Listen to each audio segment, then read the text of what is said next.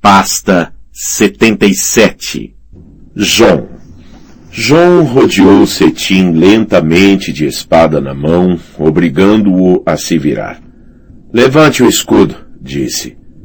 É pesado demais, reclamou o rapaz de Vila Velha. Tem o peso que precisa ter para parar uma espada, disse João. E agora levante-o. Deu um passo para frente, golpeando. Cetim ergueu o escudo a tempo de apanhar a espada na borda e brandiu a sua lâmina contra as costelas de João. Boa, disse João, quando sentiu o impacto em seu escudo. Isso foi bom, mas tem de colocar o corpo no movimento. Põe o seu peso no aço e conseguirá fazer mais estragos do que apenas com a força do braço. Vá, tente outra vez. Ataque-me, mas mantenha o escudo levantado. Senão faço sua cabeça ressoar como se fosse um sino. Em vez disso, Cetim deu um passo para trás e levantou a viseira. João, disse numa voz ansiosa. Quando se virou, ela estava em pé atrás dele, rodeada de meia dúzia de homens da rainha. Pouco admira que o pátio tenha ficado tão silencioso. Tinha visto Melisandre nas fogueiras noturnas e nas idas e vindas pelo castelo, mas nunca tão de perto. É bela, pensou, mas havia algo mais do que um pouco perturbador em seus olhos vermelhos. Senhora, o rei deseja falar com você, Jon Snow. João espetou a espada de treino no solo.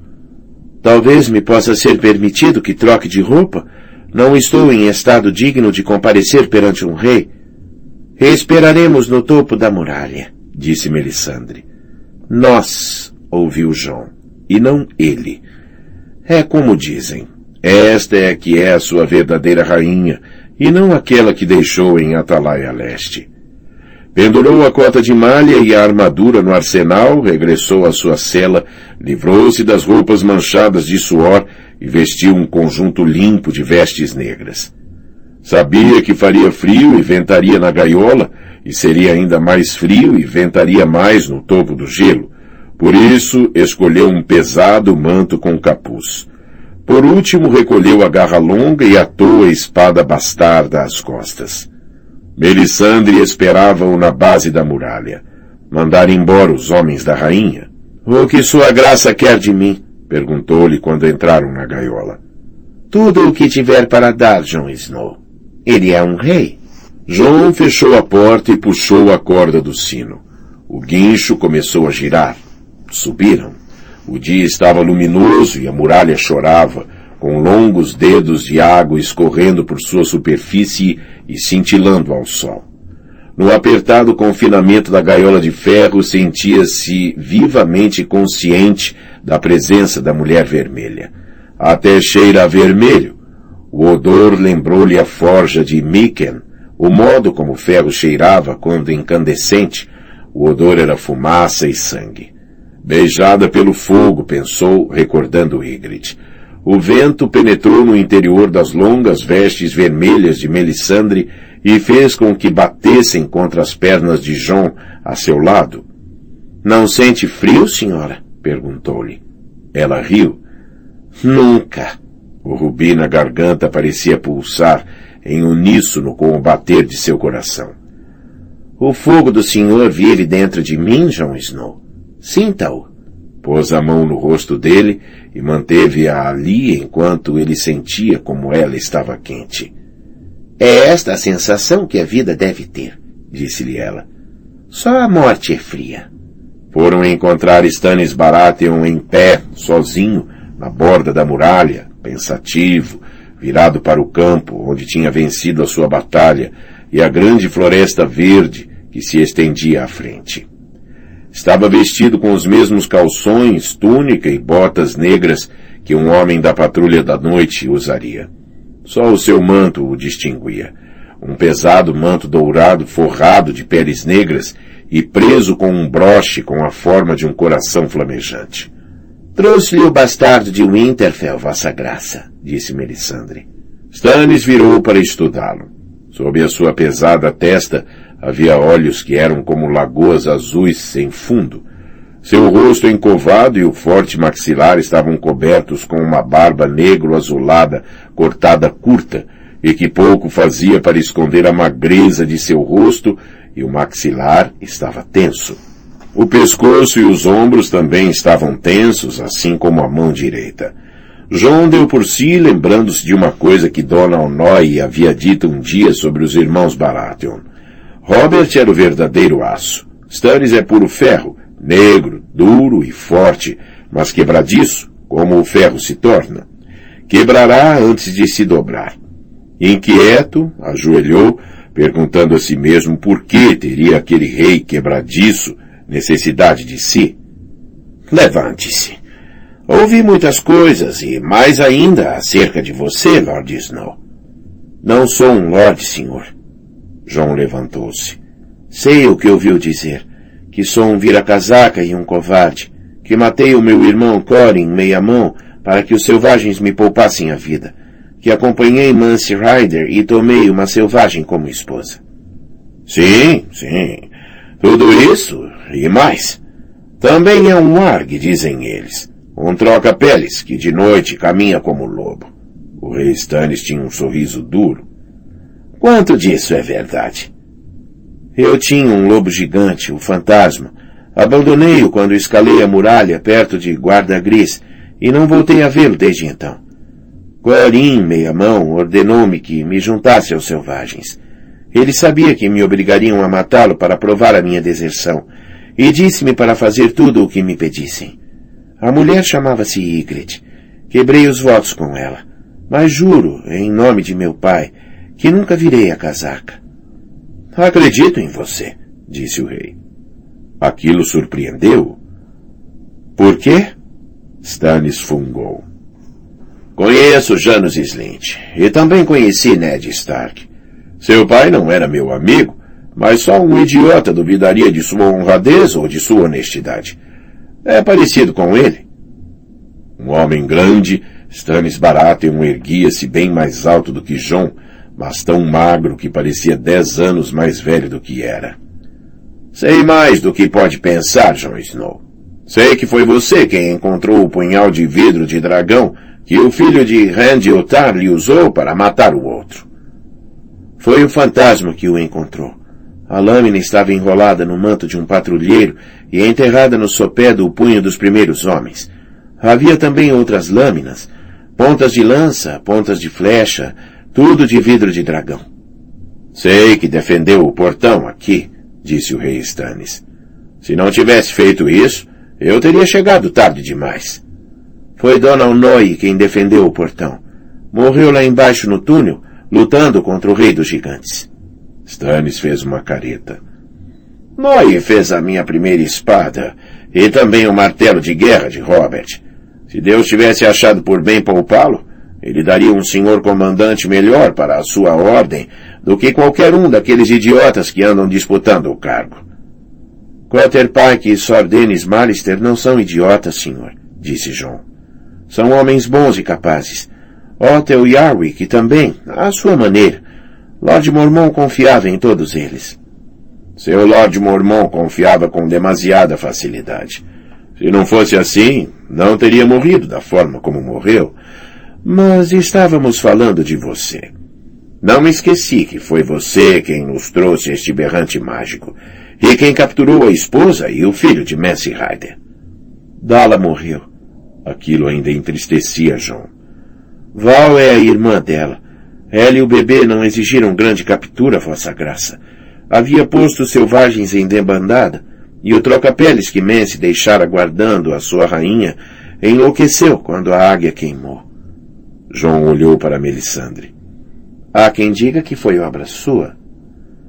Ela sorriu com os longos cabelos de cobre caindo sobre o rosto. O Senhor da Luz tem garras flamejantes, Jon Snow.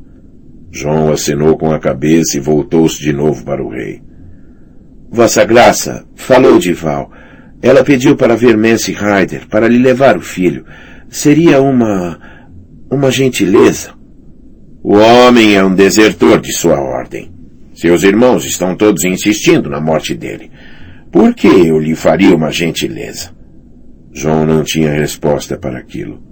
Se não por ele, então por Val, em nome da irmã, a mãe da criança. Gosta dessa Val? Mal a conheço.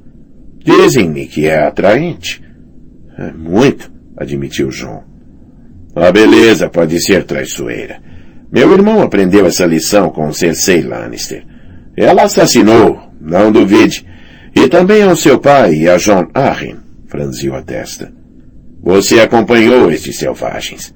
Acha que há alguma honra neles? Sim, disse João. Mas o seu próprio tipo de honra. E em Mance Rider? Sim, penso que sim. No Senhor dos Ossos? João hesitou. Nós o chamávamos de camisa de chocalho, traiçoeiro e sedento de sangue. Se há honra nele, esconde-a por baixo de sua armadura de ossos. E naquele outro homem, aquele Tormund de muitos nomes, que escapou de nós após a batalha. Responda-me com a verdade. Tormund, terror de gigantes, pareceu-me ser o tipo de homem que daria um bom amigo e um mau inimigo, vossa graça. Stannis balançou secamente a cabeça. Seu pai era um homem de honra. Não era amigo meu, mas eu conhecia o seu valor. Seu irmão era um rebelde e um traidor que pretendia roubar metade do meu reino. Mas não há homem que possa questionar a sua coragem. E você? Será que ele quer que diga que o adoro? A voz de John soou dura e formal quando disse. Eu sou um homem da patrulha da noite. Palavras. Palavras são vento. Por que pensa que abandonei Pedra do Dragão e naveguei para a muralha, Lord Snow? Não sou um Lord, senhor. Veio porque o chamamos, espero. Embora não possa dizer por que motivo levou tanto tempo para vir. Surpreendentemente, Stannis sorriu ao ouvir aquilo. É suficientemente ousado para ser um Stark. Sim, devia ter vindo mais cedo. Se não fosse o meu mão, poderia nem sequer ter vindo. Lord Silward é um homem de nascimento humilde, mas recordou-me de meu dever quando tudo aquilo em que eu conseguia pensar era nos meus direitos. Tinha posto a carroça antes dos bois, disse Davos. Estava tentando conquistar o trono para salvar o reino, quando devia estar tentando salvar o reino para conquistar o trono. Stannis apontou para o norte. É ali que encontrarei o inimigo que nasci para enfrentar. O nome dele não pode ser proferido, acrescentou Melisandre em voz baixa. Ele é o deus da noite e do terror, Jon Snow. E essas silhuetas na neve são as suas criaturas.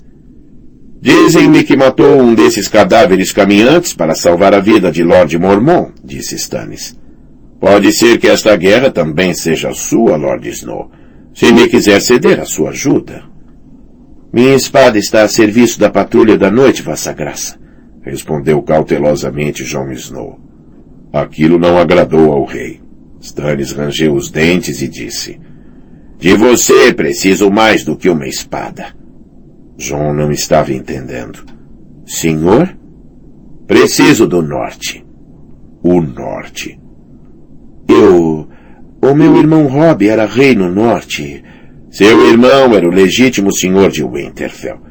Se tivesse ficado em casa e cumprido seu dever, em vez de se coroar e partir para a conquista das terras fluviais, poderia estar vivo hoje.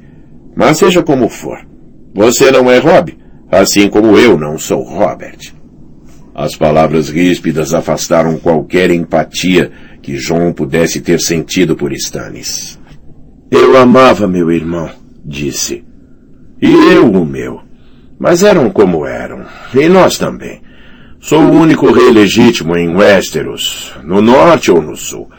E você é o bastardo de Ned Stark.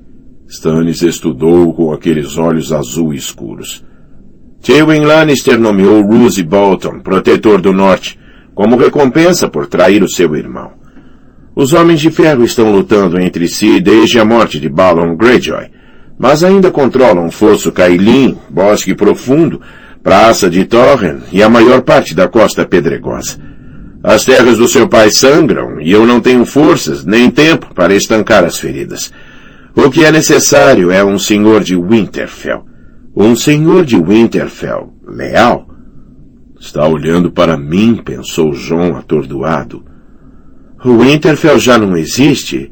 Theon Greyjoy passou o achote nele. O granito não arde facilmente, disse Stannis. O castelo pode ser reconstruído a seu tempo. Não são as muralhas que fazem um senhor. É o homem. Se os não me conhecem, não têm motivos para nutrir amizade por mim.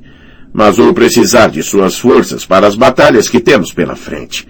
Preciso de um filho de Eddard Stark para conquistá-los para o meu estandarte. Ele quer fazer de mim senhor de Winterfell. O vento soprava em rajadas e John sentiu a cabeça tão leve que quase teve receio de ser soprado muralha abaixo.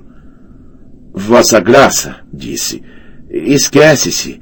Eu sou um Snow, não um Stark. Quem está se esquecendo é você, respondeu o rei Stannis. Melisandre pousou uma mão morna em seu braço. Um rei pode remover de um golpe a mácula da bastardia, Lord Snow. Lord Snow. Sor Alicer tinha lhe dado essa alcunha para zombar de seu nascimento bastardo, Muitos dos irmãos tinham se habituado a usá-la também, alguns com afeto, outros para magoar. Mas de repente, ela tinha um som diferente aos ouvidos de John. Soava real. Sim, disse hesitante. Já houve casos de reis que legitimaram bastardos, mas eu continuo sendo um irmão da patrulha da noite. Ajoelhei perante uma árvore coração e jurei não possuir terras nem gerar filhos. João, Melisandre estava tão próxima que conseguia sentir o calor de seu hálito. Hilor é o único Deus verdadeiro. Um juramento prestado a uma árvore não tem mais poder do que um juramento prestado aos seus sapatos. Abra o coração e deixe que a luz do Senhor entre nele. Queime esses represeiros e aceite Winterfell como presente do Senhor da Luz. Quando João era bem novo, novo demais para compreender o que significava ser bastardo, costumava sonhar que um dia Winterfell poderia ser seu. Mais tarde, mais crescido, sentiu-se envergonhado por esses sonhos. Winterfell passaria para Robb e depois para os filhos dele, ou então para Bran e Rickon, caso Robb morresse sem filhos, e depois deles vinham Sansa e Arya. Até sonhar que não fosse assim parecia desleal, como se estivesse traindo os irmãos no coração, desejando sua morte. Nunca desejei isso, pensou, em pé diante do rei de olhos azuis e da mulher vermelha. Amei Rob, amei a todos eles. Nunca desejei que nenhum mal acontecesse a nenhum deles, mas aconteceu, e agora só resta eu. Tudo o que tinha de fazer era dizer uma palavra, e seria John Stark, nunca mais um Snow. Tudo o que tinha de fazer era jurar lealdade a este rei e Winterfell seria seu. Tudo o que tinha de fazer era abjurar de novo os seus votos. E dessa vez não seria um estratagema. Para reivindicar o castelo do pai, teria de se virar contra os deuses do pai. O rei Stannis voltou o olhar para o norte, com o manto dourado esvoaçando de seus ombros. Pode ser que me engane com você, Jon Snow. Ambos sabemos o que se diz dos bastardos. Poderá faltar a você a honra de seu pai, ou a perícia de seu irmão com as armas. Mas é a arma que o senhor me deu. Encontrei-o aqui, tal como você encontrou o esconderijo de vidro de dragão aos pés do punho, e pretendo usá-lo. Nem Azor Ahai venceu sozinho a sua guerra. Matei mil selvagens, capturei outros mil e dispersei o restante. Mas ambos sabemos que eles voltarão. Melisandre viu isso em seus fogos. Esse Tormund de punho de trovão provavelmente está reunindo os remanescentes neste exato momento e planejando algum novo assalto. E quanto mais nos sangrarmos uns aos outros, mais fracos estaremos todos quando o verdadeiro inimigo cair sobre nós. João tinha chegado à mesma conclusão. É como diz Vossa Graça. Perguntou a si mesmo onde aquele rei queria chegar. Enquanto seus irmãos tentam decidir quem deve liderá-los, eu tenho falado com este Mance Rider. Rangeu os dentes. Um homem teimoso esse, e orgulhoso, não vai me deixar outra escolha a não ser entregá-lo às chamas. Mas capturamos outros também, outros líderes. Aquele que chama a si mesmo de Senhor dos Ossos, alguns dos chefes de clã deles, Seu pai, mas eu pretendo permitir que os selvagens atravessem a muralha. Aqueles que me jurarem lealdade, que garantam manter a paz do rei e cumprir as leis do rei e acolher o Senhor da Luz como seu Deus. Até os gigantes, se aqueles grandes joelhos que eles têm puderem se dobrar, eu vou instá-los na dádiva depois de arrancá-la de seu novo senhor comandante. Quando os ventos frios se erguerem, sobreviveremos ou morreremos juntos. É hora de fazermos uma aliança contra o nosso inimigo comum. Olhou para João. Concordaria? Meu pai sonhava em repovoar a dádiva, admitiu João. Ele e o meu tio Benjen costumavam conversar sobre isso. Nunca pensou em povoá-la com selvagens, porém, mas também nunca viveu com selvagens. Não se iludia, o povo livre daria súditos insubmissos e vizinhos perigosos, mas quando punha num prato da balança os cabelos ruivos de Ygritte e no outro os frios olhos azuis das criaturas, a escolha era fácil. Concordo. Ótimo, disse o rei Stannis. Pois a maneira mais segura de selar uma nova aliança é através de um casamento. Pretendo casar o meu senhor de Winterfell com essa princesa selvagem. John talvez tivesse vivido tempo demais com o povo livre, não conseguiu impedir-se de rir. Vossa Graça, disse, cativo ou não, se pensa que pode simplesmente me dar Val, temo que tenha bastante a aprender sobre as mulheres selvagens. Quem quer que se case com ela, é bom que esteja preparado para escalar até a sua janela de torre e levá-la na ponta da espada. Quem quer que case? Stannis lançou-lhe um olhar avaliador. Isso significa que não quer casar com a moça? Previno de que ela faz parte do preço que tem de pagar. Se quiser o nome e o castelo de seu pai. Essa união é necessária para ajudar a garantir a lealdade de meus novos súditos. Está me recusando, João Snow? Não, disse João rápido demais. Era de Winterfell que o rei estava falando, e Winterfell não era algo que se pudesse recusar com ligeireza. Isto é, tudo isso surgiu muito de repente, Vossa Graça. Eh, posso suplicar-lhe algum tempo para pensar? Como quiser. Mas pense depressa. Não sou um homem paciente, como os seus irmãos negros estão prestes a descobrir. Stannis apoiou uma mão magra e descarnada no ombro de John. Não diga nada sobre o que falamos aqui hoje. A ninguém. Mas quando regressar, necessitará apenas dobrar o joelho depositar a sua espada aos meus pés e colocar-se ao meu serviço, e voltará a se erguer como John Stark, o senhor de Winterfell.